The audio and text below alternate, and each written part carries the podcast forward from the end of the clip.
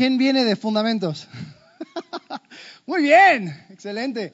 Sí, eh, hoy comenzamos, como dijo Charlie, con fundamentos, entonces muchos de eh, a las 10 de la mañana están allá y bajan con nosotros. Ahora, eh, me da mucha felicidad tener que dar este anuncio, tenemos un buen problema, pero si, si tienes la posibilidad de venir al servicio de las 10, te lo recomiendo, porque gracias a Dios hemos visto un crecimiento, pero si seguimos así, vamos a faltar sillas para el servicio de las 12. Entonces ya no hace tanto frío por las mañanas. Si tienes la posibilidad de venir al servicio de las 10, más que bienvenido porque ese es el servicio donde tenemos un poco más de espacio. Eh, fin de comunicado.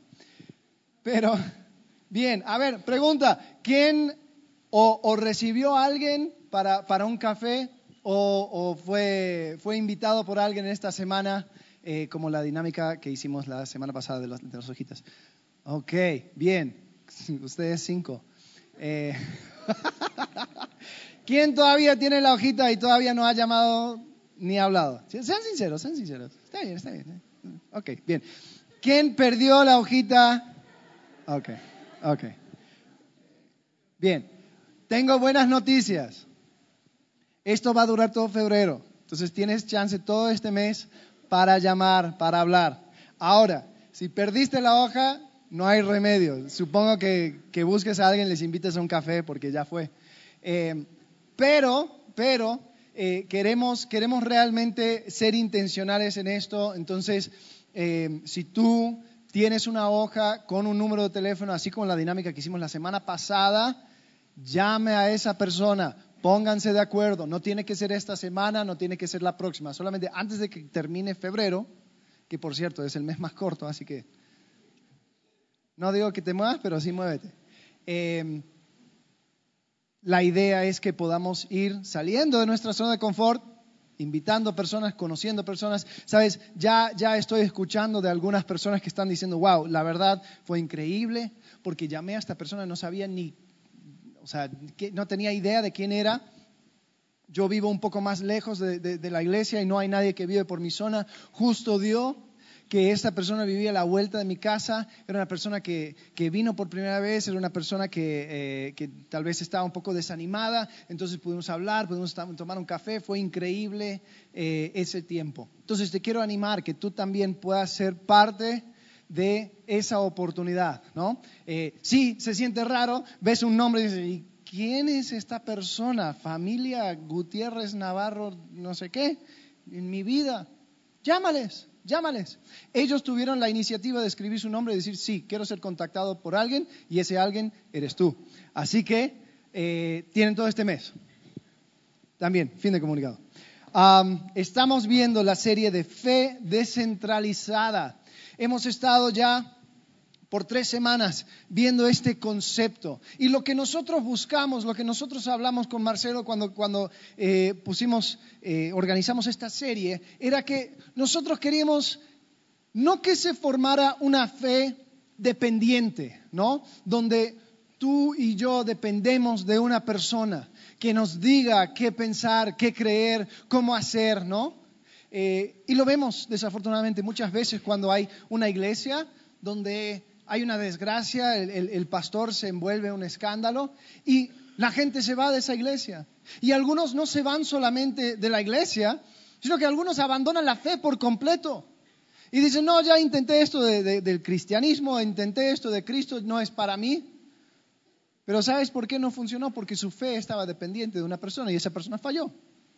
Ahora, no queremos una fe dependiente, pero tampoco queremos una fe independiente, donde yo no necesito de nadie. Aquí tengo mi, celular, aquí veo los, servicios de cuatro diferentes iglesias y los comparo y, hago mis estudios y, y, no, nadie me necesita, yo no necesito de nadie. Muchas gracias. Ahora tampoco queremos eso. En la vida cristiana no existen ermitaños. Es imposible vivir una vida plena en Cristo sin qué? Comunidad, sin comunidad. Entonces, no buscamos independencia, tampoco dependencia. Lo que buscamos es que podamos formar como iglesia una fe interdependiente, eh, donde nosotros, o dependiente, donde nosotros vamos reconociendo el hecho de que nos necesitamos, pero yo también puedo ser apoyo tuyo, porque yo también tengo mis bases, mis fundamentos. Pero cuando llega el momento, yo sé que puedo aprender de ti y yo sé que tú te puedes apoyar en mí. Y juntos vamos creciendo. No es independencia, no es dependencia, es interdependencia. Y eso es lo que buscamos. Y hasta ahora hemos visto algunos versículos. Nos estamos basando en el libro de Efesios, capítulo 4. Así que si tienes tu Biblia, si tienes la aplicación, préndelo, ábrelo.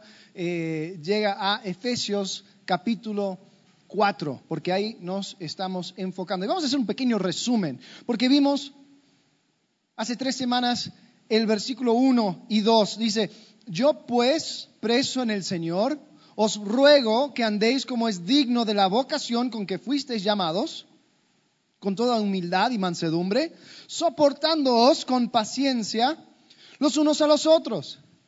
Y lo que encontramos es que todos somos llamados.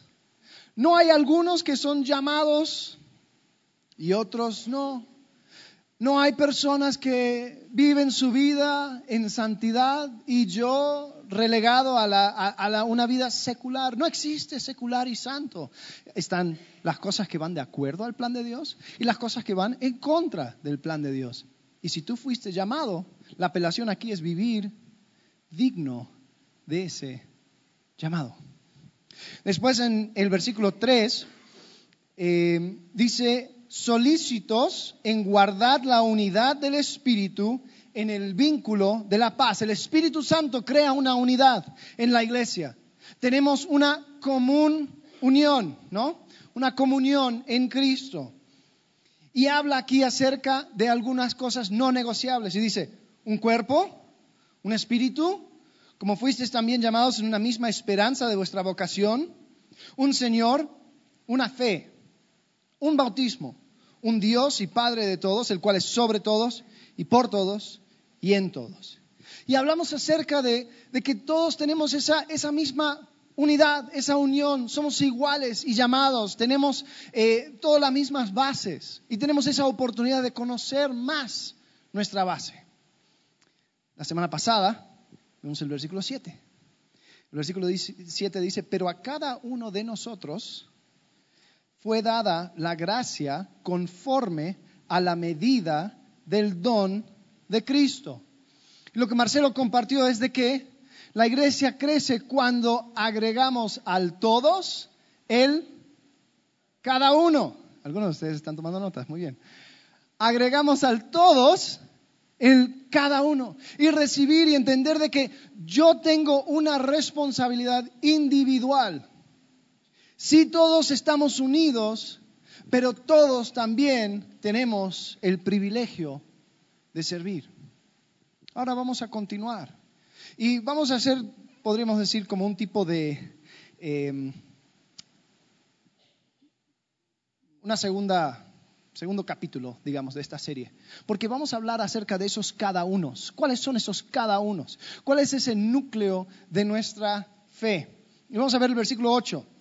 Dice, por lo cual dice, subiendo a lo alto, llevó cautivo la cautividad y dio dones a los hombres. Y esto que subió, ¿qué es? Sino que también había descendido primero a las, partes más bajas de la tierra. El que descendió es el mismo que también subió por encima de todos los cielos para llenarlo todo. Y él mismo constituyó a unos apóstoles, a otros profetas, a otros evangelistas, a otros pastores y maestros. Ahora, este perdón, este lenguaje es lenguaje militar. La idea siendo de que Jesucristo, Él tomó cautivo la muerte, Él conquistó la muerte y Él subió a los cielos para declarar su victoria, pero cuando regresa, regresa con los despojos de su victoria, da dones, da regalos, da gracia a los hombres. ¿Y cuál es esa gracia que nos da? Pues aquí dice, nos da la habilidad de poder servir en su iglesia, como diferentes funciones Eh, aquí menciona profetas, apóstoles, evangelistas, a otros pastores y maestros. Entonces, la idea siendo de que cada uno nos fue dada una gracia para poder servir en la iglesia. Ahora, em, hay algunas cosas donde todos podemos participar. Si bien hay ciertas cosas donde tú vas a tener una especialidad, donde tú vas a tener algo donde Dios te ha capacitado para algo en especial, en servicio en la iglesia. Hay algunas cosas donde todos podemos participar y todos debemos de profundizar. Son los cada unos. Y vamos a hablar a lo largo de las próximas cuatro semanas acerca de alcanzar a los perdidos, acerca de acompañar a los hermanos, acerca de administrar mis recursos y de aprovechar mis capacidades. La idea siendo de que cada uno de nosotros podemos profundizar y crecer en esa gracia. ¿no? Ese es nuestro núcleo. Cada uno después tal vez va a tener ciertas capacidades para ir sirviendo en otra manera, pero esto es nuestra base. Em, pensando en, alguna, algún ejemplo, ¿cuántos de ustedes tienen una cuenta de Facebook? Eh, levanta la mano, mentirosos. Todos tienen una cuenta de Facebook, ¿no? Pero, ¿sabes? Estoy seguro que muchos de ustedes no, no se ponen a pensar en, lo que sucede eh, o, o, qué se necesita para poder mantener un sitio web tan grande como Facebook, que es el tercer más popular del mundo. Y cada uno de nosotros entramos y subimos cosas y ponemos fotos del gatito y ponemos fotos del nieto y después, bueno, nosotros eh, en la página de la iglesia estamos ahora transmitiendo en vivo. Ahora, ¿dónde va todo eso y cómo, cómo funciona? Bueno, la compañía Facebook tiene un montón de computadoras, lo llaman servidores. Y hoy en día tienen alrededor de 100 mil servidores, computadoras alrededor del mundo. Algunos están en Estados Unidos, algunos están en Suecia, hay unos en Singapur. La idea es que ellos tienen toda la información y están listos para darte la información cuando tú se lo pidas. Entonces, cuando buscas ese ex que no sabías si tenías Facebook o no, ¡ping! El hecho de que aparece en ese momento, hay un montón de cosas que están sucediendo en computadoras todo alrededor del mundo y están llegando con tu información. Ahora, ¿Por qué hablo de esto? Porque Facebook, una de las cosas que más valora es el hecho de que nunca, nunca, nunca se cae. Eh, casi nunca. Son muy pocos los momentos donde tú tratas de entrar a Facebook y no sale nada, ¿no? ¿Cómo hacen? Bueno, si hay un apagón en Suecia, donde están un montón de sus computadores, eh, no, no importa porque hay un montón de respaldos alrededor del mundo. Los mismos técnicos, cuando llegan a una computadora, lo pueden abrir, lo pueden sacar, lo pueden trabajar y después lo vuelven a meter. Y no hay ninguna preocupación de que las fotos de tu gato se van a perder para siempre. ¿no? ¿Cómo hacen? Bueno, en los 100.000 servidores, en todas las computadoras, algunos sí se especializan en ciertas cosas, ¿no? Algunos se especializan en ser muy rápidos, otros se especializan en tener mucha capacidad para poder almacenar muchas cosas, pero todos tienen la misma base, todos tienen el mismo núcleo. Entonces, se crea una situación donde es descentralizado la tecnología. ¿Sabes que la iglesia es igual? Hay algunas personas que se van a especializar en ciertas cosas, en la enseñanza, por ejemplo. Otras personas dicen, yo tengo suficiente misericordia para poder tomar a una persona que, quiere regresar y, caminar con él y, yo me, me, pongo a pensar en esta persona. Bueno, muy bien, perfecto, Dios te ha capacitado para algo especial. Pero la idea es que todos tengamos la misma base, el mismo núcleo. Y hoy vamos a hablar acerca de la primera cosa la gracia que Dios nos da para alcanzar a otros. Vamos a hablar acerca del alcance. Pero antes de eso quiero reconocer algo. El cristianismo es raro. Es algo raro. Porque cuando yo veo alrededor del mundo, veo las religiones y las creencias, veo más o menos el mismo patrón. Todos tienen los cinco pasos para esto, los siete pasos para el otro, los ocho sacramentos o no sé qué, no sé cuánto para poder cumplir, para llegar a, ¿no? Entonces los hindúes tienen su nirvana, ¿no? Tú tienes que llegar a paz interior y si no, si no la hallaste, no te preocupes, te vas a morir vas a volver como una cucaracha para seguir intentándole, ¿no? Entonces, eh, todos tienen su paso, ¿no? Yo tengo que hacer, ¿no? Los musulmanes tienen los siete pilares del Islam, entonces yo tengo que hacer esto, tengo que ser bueno para los pobres, tengo que ir a Arabia Saudita eh, para dar siete vueltas a una piedra, tengo que, eh, no la sé de memoria, pero bueno, el punto es, es un proceso, ¿no? Son cosas que tú tienes que hacer. aún en la fe tradicional, la fe católica, el concepto es, no, sí, Cristo está ahí, pero yo aporto echándole ganas y cumpliendo con los sacramentos y todo lo demás, porque si no los cumplo, pues entonces Dios no me va a dejar entrar. Entonces es mucho de lo que yo hago, es una filosofía, es una filosofía de vida en el cual entro. Ahora, cuando yo veo la Biblia, no encuentro eso. ¿Sabes lo que encuentro? Noticias.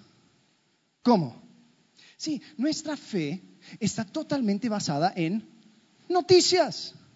No una filosofía, no unos cinco pasos, siete pasos, ocho pasos, doce pasos, sino noticias. ¿Cómo? Hace dos mil años algo sucedió. Un hombre llamado Jesús de Nazaret se llamaba a sí mismo el Hijo de Dios. Tomó para sí el, título Cristo, el Mesías, el ungido. Los judíos no le gustaron esto y le crucificaron. Eso no es noticia. Eso era el diario andar de los romanos. Pero tres días después, ¿sabes lo que sucedió? Resucitó. Ahora, esas son noticias. Te digo algo, no hay fe en el mundo que se base en las noticias, sino la nuestra. Y estas noticias no son cualquier noticias, son buenas noticias. ¿Amén? Son buenas noticias. Nosotros decimos que son buenas nuevas.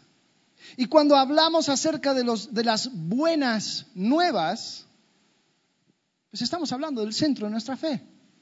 Ahora, para poder definirlo un poco mejor, tengo un video que vamos a ver donde explica eh, un poco más acerca de estas buenas nuevas. Así que vamos a verlo. Hay un hermoso poema en el libro de Isaías la ciudad de Jerusalén ha sido destruida por Babilonia, un gran reino del norte, y toda esta gente judía había sido enviada al exilio. Pero algunos permanecían en la ciudad y se preguntaban, ¿qué está pasando? ¿Nos abandonó nuestro Dios?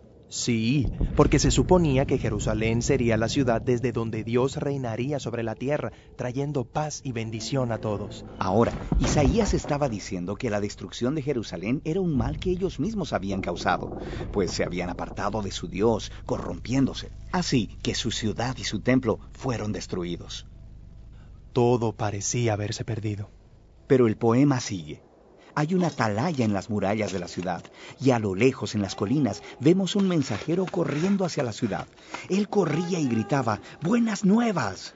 Isaías dice, Qué hermosos son sobre los montes los pies del que trae buenas nuevas. Hermosos pies. Sí, son hermosos, porque traen un hermoso mensaje. ¿Cuál es el mensaje? Que a pesar de la destrucción de Jerusalén, el Dios de Israel sigue siendo rey Dios mismo va a regresar. Y el atalaya canta de gozo por las buenas nuevas de que su Dios todavía reina. Ahora, en el Nuevo Testamento nos encontramos con la misma frase, buenas nuevas, que en griego se traduce como evangelium, también traducido como evangelio. Así que cuando los cristianos dicen crees en el Evangelio, ellos quieren decir crees en las buenas nuevas. Sí, pero no solo cualquier buena nueva. En la Biblia la frase siempre es el anuncio del reino de un nuevo rey. Y en el Nuevo Testamento los evangelios usan la frase para resumir todas las enseñanzas de Jesús. Ellos dicen que Él iba proclamando las buenas nuevas del reino de Dios. Jesús se vio a sí mismo como el mensajero que trae las buenas nuevas de que Dios reina. Sí, pero la manera que él describió el reino de Dios sorprendió a todos. O sea, piensa, un reino poderoso y exitoso necesita ser fuerte, que puede imponer su voluntad y derrotar a sus enemigos. Pero Jesús dijo, el mayor en el reino de Dios es el más vulnerable, es el que ama, el que sirve al pobre. Él dijo que vivimos bajo el reino de Dios cuando respondemos al mal amando a nuestros enemigos, perdonándoles y buscando la paz. Es un reino al revés. Jesús también dijo que el reino estaba llegando con él. Sí, por ejemplo, hay una historia interesante donde hay un oficial romano de alto rango y él viene a Jesús rogándole que sane a su siervo y él incluso llama a Jesús su Señor y reconoce a Jesús como su autoridad. Y Jesús alaba a este hombre por reconocerlo como nadie lo había hecho todavía. No solo que Jesús estaba anunciando el reino de Dios, sino que era rey. Y así se riega la voz de que este hombre judío de Galilea hablaba y actuaba como, como que era el rey de Israel. Él nombró a doce discípulos, siendo esto una imagen de las doce tribus de Israel, sanando personas, perdonando sus pecados. Y todo esto amenazó a los líderes de Israel, hasta que finalmente decidieron matarle. Y Jesús se los permitió. Sí, lo cual era algo bien extraño si quiere ser el rey. Tienes razón, pero para Jesús era lo que tenía que pasar. Jesús vio el pecado y la devastación de su pueblo Israel como una pequeña muestra de toda la condición humana, cómo toda la humanidad se rebeló contra Dios, resultando en tragedia y devastación para todo el mundo. Así que, ¿cómo es que Dios traería su reino a este mundo? Jesús creyó que sería a través de un sacrificio de amor por sus enemigos. Por eso en los Evangelios la crucifixión de Jesús se representa como la coronación del rey de los judíos. Sí, Él recibe una corona, también recibe una capa. Él es exaltado, levantado, no a un trono, sino a una cruz. Qué hermosos son los pies que traen buenas nuevas. Y las buenas nuevas ahora son que Jesús ha derrotado la muerte y que Él reina como rey. Él mismo ha perdonado nuestro pecado y corrupción y los ha conquistado con su vida y amor. Y Él envió a sus seguidores a seguir anunciando las buenas nuevas de este reino al revés. Invitando a todos a que muestren su lealtad a Él, el Rey que derrotó la muerte con su amor. Muy bien, esas son las buenas nuevas, las buenas noticias, es la base de lo que creemos. Jesús antes de irse en Hechos capítulo 1, versículo 8, dice así, pero recibiréis poder cuando haya venido sobre vosotros el Espíritu Santo y me seréis testigos en Jerusalén, en toda Judea, en Samaria y hasta lo último de la tierra. Y eso incluye este país. Y nos incluye a nosotros. Nos dice, sean testigos de las buenas noticias. Ahora, algo que sucedió es que yo al preparar este mensaje, tengo que confesar, yo quería buscar algo aparte de lo que Jesús decía, quería buscar en, los escritos del apóstol Pablo o en algún otro lado del Nuevo Testamento un, eh, un mandato, ¿no? Directo a decir, bueno, ustedes tienen que salir y tienen que evangelizar, tienen que hablar, compartir las buenas nuevas y hay que hacer esto y lo otro. Y sabes que no encontré nada. Y me preocupé un poco. Dije, ¿será que Dios no, no busca que las personas que han encontrado gracia en Él, que, comparten? ¿Será que esto tal vez era una tradición nuestra? ¿Será que la Biblia realmente no respalda este concepto de compartir, de alcanzar a los perdidos con las buenas nuevas? Me puse a pensar, como que brilla por su ausencia ese mandato. Pero después entendí de que el compartir del Evangelio es tan integral, es tan parte de nuestra experiencia como hijos de Dios, de que con que Jesús lo dice al comienzo, bastaba. Era como si, si yo pidiera un bolillo, ¿no? Y pido uno que, de harina. Si pido un bolillo, una torta de harina. Pues claro, ¿de qué más va a haber? O sea, puedo mencionar todos los ingredientes, pero con que diga la base, pues todo lo demás viene incluido. Y sabes qué? El alcanzar, el compartir nuestra fe es parte de quién soy como creyente en Cristo. como persona que ha entendido la gracia de Dios. Y sabes, si te vas a acordar de algo, acuérdate de esto. El alcance es el rebalse de una vida llena del Evangelio. Alcanzar a otros es el rebalse de una vida llena del Evangelio. Entonces es como si, si yo estuviera llenando un vaso. Y voy llenando y llenando y llenando. Y este, este vaso es, es mi entendimiento del Evangelio. Yo entiendo la gracia de Dios sobre mi vida, yo entiendo lo que hizo, yo entiendo qué es lo que eh, requiere de mí, alineo mi vida con lo que Él hizo. Y cuando rebalsa ese vaso, ese es el alcance. Porque no queda otra cosa. Una esponja que se satura con, con agua, la única cosa que queda es que chorrea por todos lados. Y lo que entendí es de que el alcance es el rebalse de una vida lleno del Evangelio. Ahora, para tratar de entender esto, buscaba otro, otro ejemplo, otra manera, y, se me ocurrió lo que es el CrossFit. Ah, ¿Quiénes de ustedes conocen de qué es CrossFit? ¿Han escuchado de CrossFit? Ok, ¿todos los demás? ¿Nadie? Ok, okay. te lo voy a explicar. Eh, CrossFit es un tipo de entrenamiento físico que se ha hecho bastante popular en los últimos años. ¿Quién, conoce a alguien que, te contó, que te dijo, no, yo hago CrossFit? A ver, ok, algunos más. Bien. Em, bueno, este tipo de entrenamiento se hace en grupo, se hace en una bodega donde no hay muchas máquinas, hay pesas y todo lo demás, pero tienen un tipo de ejercicio. Y la idea es que tú te vas superando cada vez más. Entonces tú vas al gimnasio y tú entrenas con todas las personas y eh, cuando terminas el día ya, ya, te vas y, ese es el, el, entrenamiento del día, ¿no? El problema con estos crossfiteros es que son la gente más insoportable del planeta Tierra.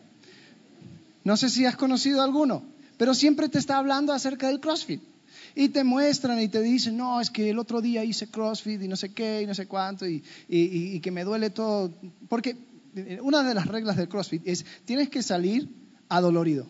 Si no te duele algo al terminar el entrenamiento, algo hiciste mal. Entonces, la gente que, practica este tipo de entrenamiento siempre están adoloridos. Entonces, están en la, en la oficina y están por sentarse y, ah, ah". no, es que hoy, hoy hice CrossFit. No, hoy hice 50 sentadillas y 40 burpees. Y te cuentan y te cuentan acerca de, todo este tipo de entrenamiento. Y después llega un punto donde dices, ay, vaya. Pero la verdad no les culpo. ¿Por qué?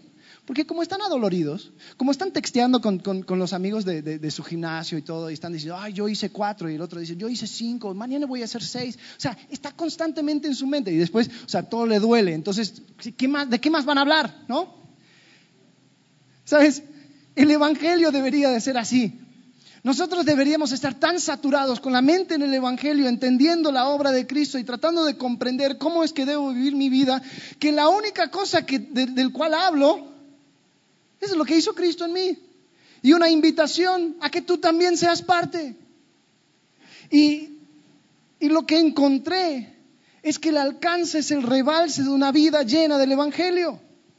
Ahora vamos a desempacar esto. Hay un pasaje en 2 de Corintios, capítulo 5, versículo 14. 2 Corintios 5, 14. Dice así, porque el amor de Cristo nos constriñe. Esa palabra significa nos mueve, nos controla. Dice, pensando esto, que si uno murió por todos, luego todos murieron. Y por todos murió para que los que viven, los que viven ya no vivan para sí, sino para aquel que murió y resucitó por ellos. De manera que nosotros de aquí en adelante a nadie conocemos según la carne. Y aun si a Cristo conocimos según la carne, ya no lo conocemos así. De modo que si alguno está en Cristo, nueva criatura es. Las cosas viejas pasaron. He aquí todas son hechas nuevas. Y todo esto proviene de Dios, que nos reconcilió consigo mismo por Cristo y nos dio el ministerio de la reconciliación que Dios estaba en Cristo reconciliando consigo al mundo, no tomándoles en cuenta a los hombres sus pecados, y nos encargó a nosotros la palabra de la reconciliación. Así que, Somos embajadores en nombre de Cristo. Como si Dios rogase por medio de nosotros, os rogamos en nombre de Cristo, reconciliaos con Dios. Ahora vamos a desempacar esto, este pasaje. Los primeros dos, versículos. Habla acerca del motivo, habla acerca de eh, motor, de, de por qué comparto, por qué hago lo que hago. Bueno, dice, el amor de Cristo nos constriñe. El amor de Cristo nos motiva, nos mueve. No es una filosofía, no es una, idea, ¿no? como dije, no son pilares ni una, una meta. No, no, no, no. Es algo que hizo alguien por mí. El acto de amor más grande de toda la historia. Jesucristo, Dios mismo, dando su vida en lugar mío. Eso es mi, eh, mi motor. Y el entrar en eso y el entenderlo y buscar cada vez más, tratar de comprenderlo, es lo que me va a dar el impulso para compartir. ¿Por qué lo digo? Porque, sabes, muchas veces hay, diferentes motivaciones para hablar. Algunas personas son motivados por una sensación de responsabilidad, ¿no? Y sí, yo voy a ir y voy a ir porque me dijeron que tengo que hacerlo y bueno, voy a cumplir. ¿No? Otras personas son motivados porque ellos se sienten la gente más importante. Si yo no lo hago, nadie lo va a hacer, entonces tengo que ir porque Dios me necesita.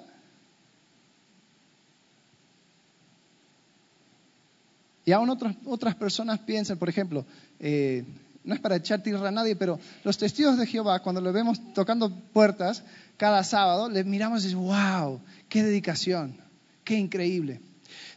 Pero yo te invito a que cheques su motivación. Porque si ellos no cumplen con cuatro horas a la semana, van a ser excomulgados de su iglesia y básicamente es un boleto al infierno, según sus creencias. Ahora, eso para mí no es una motivación correcta. ¿Cuál es mi motor? El amor de Cristo. Cuando yo entendí lo que hizo Cristo por mí, su gracia, su misericordia, eso me va a impulsar. ¿Cuál es mi motor? La obra, el amor de Cristo. Después, versículos 16 y 17. Dice, de manera que nosotros de aquí en adelante a nadie conocemos según la carne. Y si aún, si aún si a Cristo conocimos según la carne, ya no lo conocemos así. De modo que si alguno está en Cristo, nueva criatura es, las cosas viejas pasaron, he aquí todas son hechas nuevas. Dice, ya no conocemos a nadie según la carne. Es decir, ya no tenemos una manera superficial de conocer o de, comprender a las personas. Ya tenemos una nueva perspectiva. Sabes, nosotros como seres humanos tenemos una manera increíble, una, una habilidad increíble de dividir a la gente. ¿No? Ah, no, es que tú eres de tal color, tú hablas tal idioma, tú eres de tal región, a ti te gusta tal música, ¿no? Y vamos dividiendo a la gente, no, yo me junto con este tipo de personas, yo no me junto con este tipo de personas, yo solamente me junto con gente de generación, pon la letra que quieras, X, Y, eh, eh, no me junto con este tipo de personas, ¿no? y somos muy superficiales, pero en Cristo la cosa cambia, porque en Cristo eres una nueva criatura.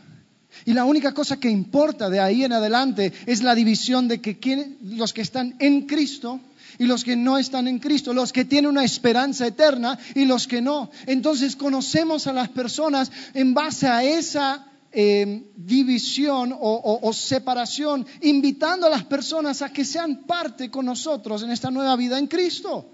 Ya nadie conocemos según la carne. Entonces, tenemos una nueva perspectiva, tenemos nuestro motivo, pero después una nueva perspectiva, viejo versus nuevo. Después, próximos versículos, 18 y 19. Dice, y todo esto proviene de Dios, quien nos reconcilió consigo mismo por Cristo y nos dio el ministerio de la reconciliación. Que Dios estaba en Cristo reconciliando consigo al mundo, no tomándoles en cuenta a los hombres sus pecados, y nos encargó a nosotros la palabra de la reconciliación. Ahora, Ahora que tengo una nueva perspectiva, se me abre la puerta a algo increíble. Ahora puedo entender el corazón de Dios. Ahora puedo entender lo que Él busca. ¿Y sabes lo que busca? Busca la reconciliación con el mundo. Busca que todos los hombres lleguen a Él, que reconozcan que la esperanza se encuentra en Él, en su Hijo Jesús. Ese es su deseo. Y aún más increíble, nos ha dado a nosotros la oportunidad de entrar en esa obra. Ponte a pensar, ¿no? Tal vez, eh, no sé, la gente que tiene algo muy especial para ellos es un honor y un privilegio cuando alguien es invitado a ser parte, ¿no? Eh, es ese tío que tenías que, siempre estaba con, el bocho clásico, que siempre le estaba metiendo mano los fines de semana, el momento que él te dice, oye, voy a estar trabajando en el bocho, ¿no quieres ayudarme? ¡Wow! Me invitó a mí. ¿No? Ahí te das cuenta que algo que está tan cercano a su corazón quiso que yo fuera parte. Oh.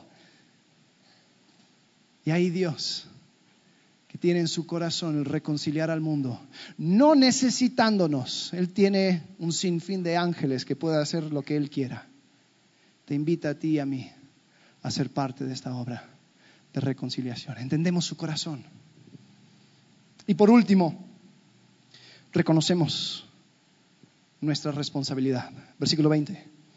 Dice, así que somos embajadores en nombre de Cristo como si Dios rogase por medio de nosotros, os rogamos en nombre de Cristo, reconciliaos con Dios.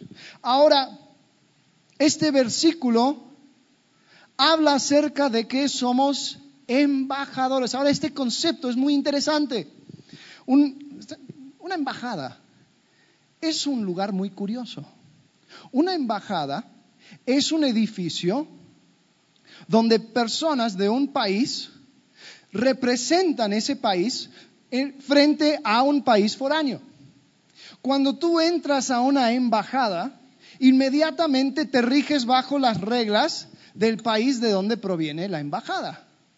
Cuando, y el embajador, su función es demostrar a este país las maravillas de su país.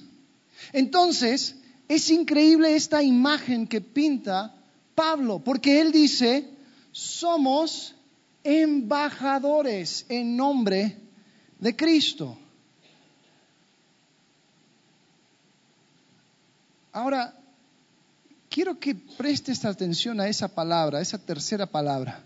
Porque no dice, así que, si cumples con todos los requisitos y, y creemos que eres, no, entonces, si a ti te gustaría, podrías postularte para... No. Dice, así que, ¿qué? Somos embajadores en nombre de Cristo. Si tú tienes una vida nueva en Cristo, si tú tienes una esperanza de que al otro lado de la eternidad te espera Cristo, porque Él ha perdonado tus pecados, si tú has experimentado el amor de Cristo en tu vida de manera personal, tienes la posición de embajador. Y puedes ver tu nombre aquí, Alex, embajador de Cristo. ¿no? Sebastián, embajador de Cristo. Mariana, embajadora de Cristo. Ahora, no importa si lo haces bien o lo haces mal, espero que lo hagas bien, pero el puesto ya lo tienes. ¿Te das cuenta? Y algo curioso del embajador es que un embajador eh, a fuerzas tiene como resultado una doble comunidad. Escuchen bien, quiero, quiero que entiendas este concepto. Tiene una doble comunidad, porque un embajador tiene que estar eh, muy metido en su país, ¿no? Tiene que entender eh, y, y, ser parte de una comunidad de personas de su propio país para poder correctamente representarlo ante el otro país. Te doy un ejemplo. Imagínate si el embajador de México fuera una persona, eh, y es el embajador de México a Francia, ¿no? Y el embajador de México a Francia, pues nunca vivió en México. Tiene sus padres mexicanos, pero él vivió toda la vida en Francia. ¿Sería un buen embajador? No, ¿por qué? Porque el embajador de México tiene que oler a tacos, o sea, tiene que, tiene que representar tan bien su cultura y mostrar lo maravilloso de este país frente a otro país que las personas digan, wow, yo quiero parte de eso. Una persona que no comparte con su propia comunidad, pues no, no va a tener el impacto necesario. Pero el embajador también tiene la responsabilidad de interactuar con las personas en el otro país, ¿no? No puede mantenerse solamente a puertas cerradas en la embajada, no hablar con nadie. No, no, no, no, no, porque él tiene que salir y compartir y ir a las fiestas de los, de los eh, funcionarios y, y, hablar y saludar y todo lo demás y representar a su país, ¿no? Un, un, embajador que se queda en la embajada no es un buen embajador, ¿no? Hace eh, el año pasado tuve un, viaje a, a, Alemania, a Berlín, eh, y y estábamos quedándonos justamente en la zona donde están todas las embajadas. Y yo en, Google estaba viendo y encontré que cerca de donde nos estábamos quedando estaba la embajada de Corea del Norte. y dijimos, ¡Uy! Queremos visitarlo, queremos por lo menos verlo. ¿no? Y ahí en una esquinita estaba efectivamente la embajada de Corea del Norte. Entonces ahí estamos con, el, con, la camioneta y nos bajamos y nos sacamos una foto. Ahí tengo una foto yo con, la, bandera de Corea del Norte ahí atrás y ahí decía embajada. Ahora, te pregunto, ¿tú piensas que vi una persona ahí? ¿Tú piensas que nos recibieron con, no sé lo que coman los coreanos del norte, pero eh, no, no había nadie, estaba totalmente cerrado y, y, y la verdad, o sea, uno se pregunta, pues, ¿para qué está? Y sí, una embajada que no tiene sus puertas abiertas para recibir a las personas que quieren saber más acerca de su país, pues no sirve de mucho, ¿no? Somos embajadores. Y tenemos una doble comunidad. Una comunidad con la iglesia y una comunidad con el mundo. No compañerismo con el mundo. Cuando digo el mundo, digo los valores corruptos de este mundo, eh, las cosas que van en contra de Dios. Eh, pero así como en la embajada, nosotros nos regimos bajo las reglas del cielo. Pero estamos en el mundo. Mira lo que dice Jesús en Juan capítulo 17. Dice, yo les he dado tu palabra y el mundo los aborreció porque no son del mundo, como tampoco yo soy del mundo. No ruego que les quites del mundo, sino que los guardes del mal. No son del mundo, como tampoco yo soy del mundo. Santifícalos en tu verdad, tu palabra es verdad. Como tú me enviaste al mundo, así yo los he enviado al mundo. Y por ellos me santifico a mí mismo, para que también ellos sean santificados en la verdad. Mire lo que dice el versículo 20. Mas no ruego solamente por estos sino también por los que han de creer en mí por la palabra de ellos. Está hablando de los discípulos. Y dice, no solamente oro por los, por los discípulos aquí, los doce que tengo, sino que los que van a creer a causa de ellos. ¿Sabes quién está incluido en ese grupo? Tú y yo. Tú y yo. Me encanta pensar de que Jesucristo, cuando estaba hablando con su Padre, te tenía a ti y a mí en su mente y diciendo, Dios, yo no les pido que les saque del mundo, no les pido que, que, que anden, no, sino que yo les he enviado al mundo, pero les he enviado con un propósito, para que sean luz, para que puedan mostrar y compartir las buenas noticias. En otro versículo, Mateo 5, 14 al 16, Jesús dice, vosotros sois la sal de la tierra, pero si la sal se desvaneciere, ¿con qué será salada? No sirve más para nada, sino para ser echada fuera y hollada por los hombres. Vosotros sois la luz del mundo. Una ciudad asentada sobre un monte no se puede esconder. Ni se enciende una luz y se pone debajo de un almud, sino sobre el candelero y alumbra a todos los que están en la casa. Así alumbre vuestra luz delante de los hombres, para que vean vuestras buenas obras y glorifiquen a vuestro Padre que está en los cielos. Somos luz, somos sal. La sal tiene propiedades que puede cambiar a las cosas. Si tú pones un caldo y está medio insípido, dices, bueno, ponle un poco de sal. Ah, si eso cambió las cosas. Entonces, somos sal y tenemos que estar conectados con esta comunidad en Cristo para poder aprender y para poder tener las herramientas necesarias para hacer impacto en este mundo. Pero no nos quedamos aquí porque somos luz y tenemos que alumbrar. Algunos de nosotros simplemente tapamos esa luz y decimos, sabes, yo no quiero nada que ver con el mundo.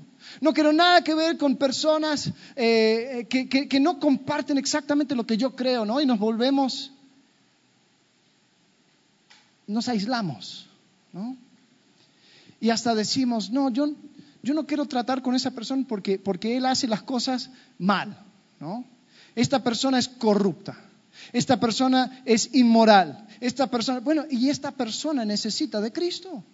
Esta persona actúa de esta manera porque no ha sido presentado con el amor de Cristo. No ha aceptado el regalo que tú y yo aceptamos. Algo curioso, Pablo estaba hablando a la iglesia, estaba tratando un, tema interno, pero después da un, un, pequeño asterisco. Mira lo que dice en 1 Corintios 5, 9 y 10.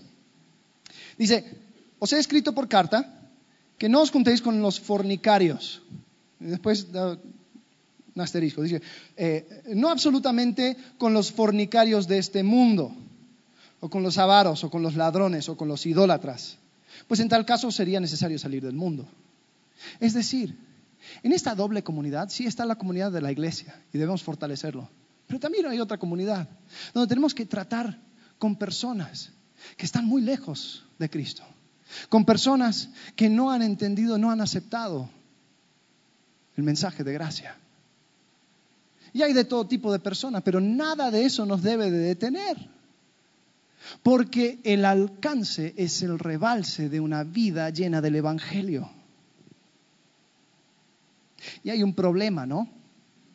Hay un problema que pues lo entiendo, pero no lo excuso. Y el problema es que una persona llega a Cristo, ¿no? Y, entendió la gracia y entendió la misericordia de Dios y entendió el plan de Dios para su vida y dice, wow, pero claro, tiene un montón de amigos que no le conviene, amigos que le, jalan a, emborracharse, amigos que le jalan a, decir cosas que no convienen, a ir a lugares que no convienen, entonces, entonces deja a sus amigos, ¿sí? Perfecto, y lo deja y lo deja y lo deja, pero se aleja tanto y se enclaustra en la comunidad de la iglesia que deja de ser impacto. Tenemos que siempre tener en mente el concepto de embajador. Tú ten tu identidad bien seguro en Cristo. Pero no te olvides que fuiste enviado al mundo para hacer luz en este mundo. Ya terminando, hemos estado hablando estas últimas semanas acerca de ser intencional aquí, ¿no?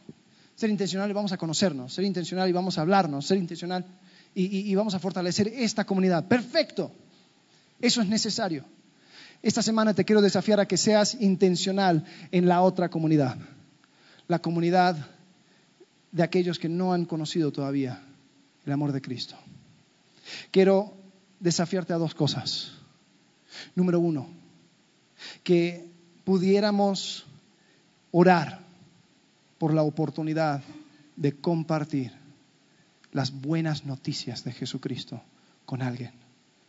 Orar que se nos abre esa puerta. Mire lo que dice Colosenses capítulo 4, versículo 3 y 4. Dice, orando también al mismo tiempo por nosotros, para que el Señor nos abra puerta para la palabra, a fin de dar a conocer el misterio de Cristo, por el cual también estoy preso, para que lo manifieste como debo hablar. Que esto sea nuestra oración también, Señor, que se me abre puerta para hablar con mi compañera de trabajo, para hablar con eh, la persona que se sienta al lado en, la escuela, que pueda hablar con mi familia, con mis amigos. Señor, abre la puerta. Dame las palabras. Quiero que pienses en dos personas con nombre y apellido y que esta semana te pongas a orar por esa oportunidad. Y si ves la oportunidad en esta semana, que lo tomes. Quiero que pienses en dos personas, nombre y apellido. Si lo puedes anotar, hazlo. Entonces la primera cosa es orar por la oportunidad. El segundo desafío es este. Quiero que camines hacia la oportunidad.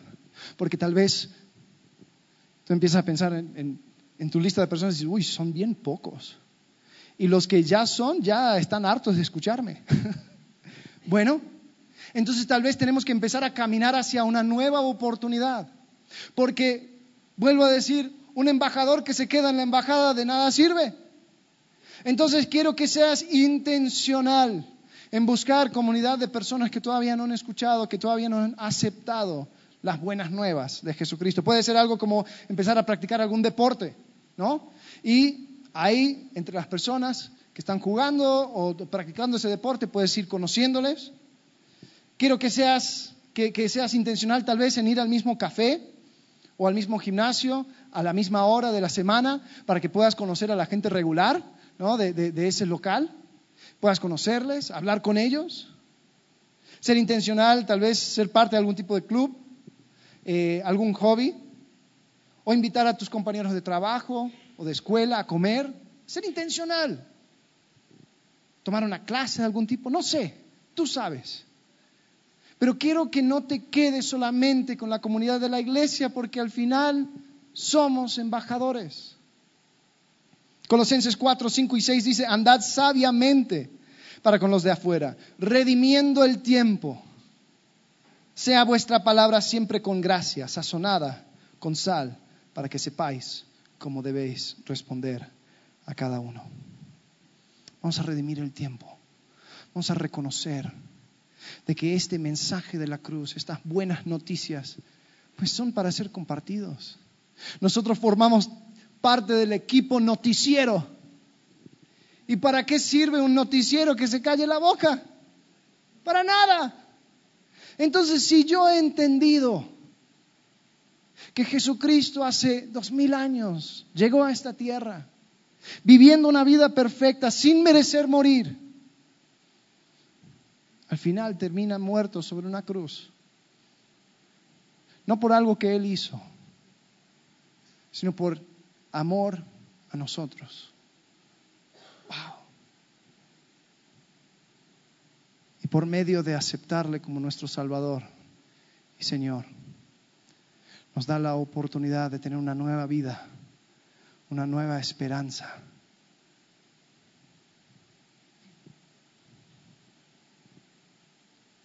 No compartirlo sería algo opuesto a nuestra fe. No compartirlo sería no entender la totalidad del amor de Cristo sobre tu vida. Por eso cada uno de nosotros debe ser parte en alcanzar a otros. Así que vamos a ser intencionales en esta semana. Vamos a buscar expandir este mensaje. ¿Y cuál es el mensaje? Pues de que Cristo ha resucitado. vamos a terminar cantando esa canción, o por lo menos el coro, de la alabanza que dice, por amor Dios dio su Hijo único, Jesús, por mí murió mientras que lo estemos cantando, vamos a gozarnos en el hecho de que yo me aferré un día a ese mensaje, pero vamos a pensar en aquellos que todavía han de conocerlo.